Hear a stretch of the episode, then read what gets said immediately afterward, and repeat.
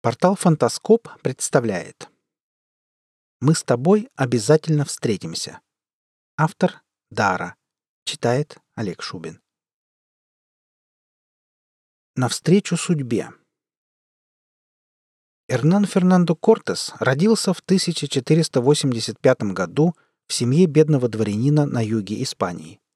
Он изучал право в университете Саламанки и получил весьма недурное по тем временам образование. Но тщеславному и энергичному юноше спокойная жизнь была, увы, не по душе. А потому в поисках славы, денег и приключений 19-летний Идальго отправился в новый свет. В Вест-Индии Фернандо не только получил должность наместника острова Куба Диего де Веласкеса, но и женился на его сестре, чем обеспечил себе весьма неплохой старт – Впрочем, сам сеньор Веласкес особых иллюзий по поводу новоиспеченного зятя, амбициозного и честолюбивого дворянчика, не питал. И лишь за неимением более подходящей кандидатуры рискнул доверить ему весьма щекотливое, но ответственное дело — возглавить очередную экспедицию против непокорных ацтеков, чья могущественная империя представлялась Веласкесу весьма лакомым кусочком. В феврале 1511 года на нескольких кораблях Кортес вышел в Карибское море навстречу своей судьбе. Посланницы смерти Велика и могущественна была империя ацтеков, прекрасна ее столица Теночтитлан. Но Кортес сумел овладеть городом практически без боя. Он взял в плен царя и верховного жреца Монтесуму, побежденный правитель обязался выплачивать чужеземцам ежегодную дань золотом. А лично от себя прислал Кортесу подарок — 18 прекраснейших девушек, принадлежащих к знатным ацтекским родам. Все без исключения девицы были необычайно красивы, особенно на взгляд испанцев, еще не избалованных красотой индианок.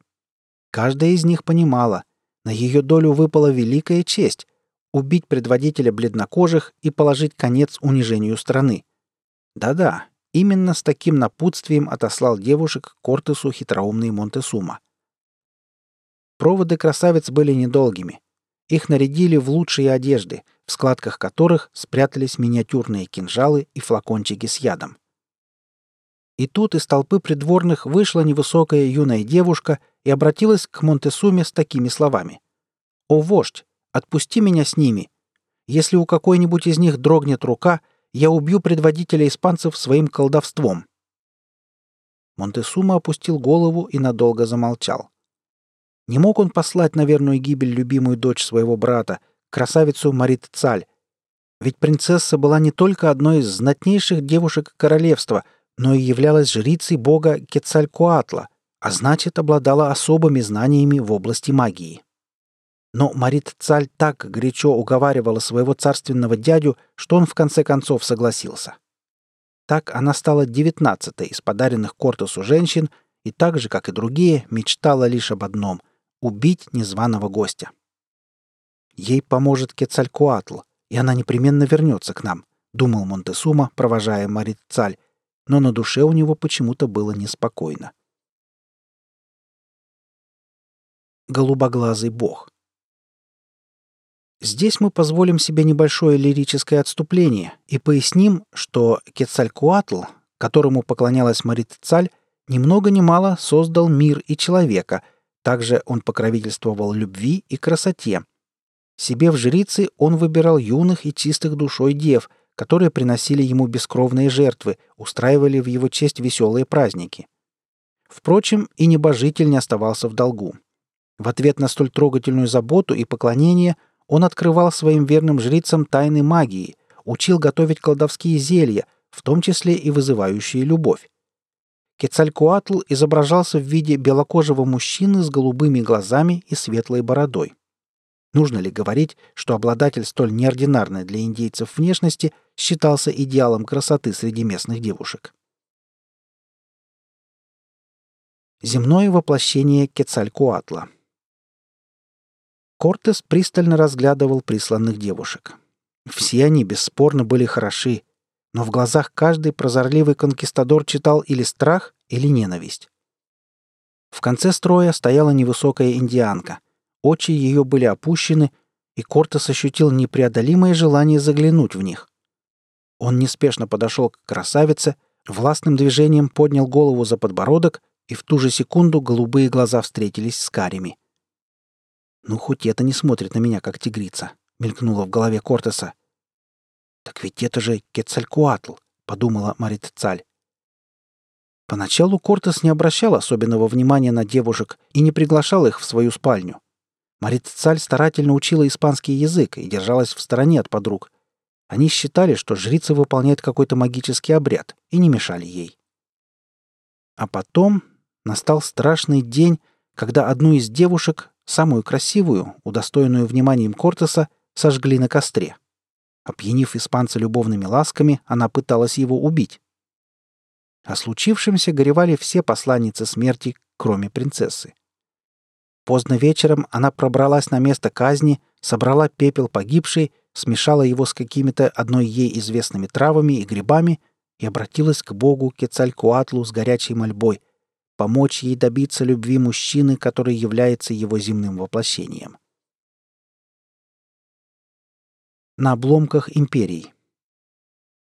Рано утром к Кортесу в спальню вошла молодая индианка с чашкой дымящегося отвара и на испанском языке сказала «О белокожий вождь, я принесла тебе напиток, который поможет тебе стать таким сильным мужчиной, каким не может быть ни один смертный». В чашке мог быть яд, а потому Кортес предусмотрительно приказал Марит Цаль, ибо это была именно она, отпить из нее глоток. Девушка с готовностью повиновалась, Лишь после этого напиток отведал и бесстрашный конкистадор. Стоит ли говорить, что в ту же минуту в его сердце вспыхнула любовь к молодой индианке, и он позабыл все на свете. Вскоре имя Мариццаль, или Донны Марины, как называли ее испанцы, стало известно всем — и конкистадорам, и ацтекам. Первые дивились необыкновенной любви, вспыхнувшей между их жестоким предводителем и дикой индианкой — Вторые называли принцессу изменницей. Уступая требованиям католических священников, которые открыто осуждали греховный союз, Кортес заставил Марину принять католичество. Она беспрекословно повиновалась, но вечером после церемонии заявила, что для нее по-прежнему существует лишь один бог — Кецалькуатл. Так начался их медовый месяц. Проклятая собственным народом и не принятая испанцами, она чувствовала себя бесконечно одинокой и в то же время была безумно счастлива. Ведь у нее был любимый, ее голубоглазый бог, ради которого она была готова на все. Марина даже не хотела иметь детей, чтобы они не отвлекали ее от служения дорогому человеку. В августе 1521 года Теночтитлан был разрушен, войско ацтеков окончательно разбито, и одержать столь решительную победу Кортесу помогла Марина — она указала любимому последнее убежище вождя Куаутемока, другого ее дяди, и его семьи, а также открыла тайный вход в сокровищницу империи. Куаутемок был подвергнут пыткам и казнен, его семья уничтожена, империя ацтеков прекратила свое существование. Захваченное сокровище Кортес отправил в Испанию. В ответ на это король Карл V назначил его генерал-майором и губернатором Новой Испании. Теперь конкистадор мог заслуженно почивать на лаврах в объятиях прекрасной возлюбленной, которая предала свой народ, утопила в крови родных. Впрочем, все это не казалось ей слишком большой ценой за любовь самого бога Кецалькуатла. Она была счастлива. Домой в Испанию. В 1526 году Кортес вместе с Мариной прибыл в Испанию, где король пожаловал ему титул маркиза. Но вместе с ростом благосостояния отважного конкистадора увеличивалось и число его недоброжелателей. Клику врагов возглавил Диего де Веласкес, сестру которого не без издевки называли «соломенной вдовой». Именно она, наученная хитроумным братцем, обратилась к королю и королеве с письмом следующего содержания. «Муж околдован ведьмой. Он оставил семью и позорит мой древний дворянский род». Рескрипт могущественных монархов оказался суров. Кортеса лишали звания губернатора и возвращали в лоно семьи, языческую же колдунью отдавали на расправу инквизиторам. Конкистадор выполнил все требования короля, кроме одного. — отдать Марину. Вместо этого он спрятал возлюбленную в своем отдаленном поместье в Севилье с тем, чтобы время от времени навещать ее. Но такой расклад, увы, не устраивал Донью Веласкес Кортес. Узнав о тайном прибежище соперницы, она организовала ее похищение и за немалые деньги продала.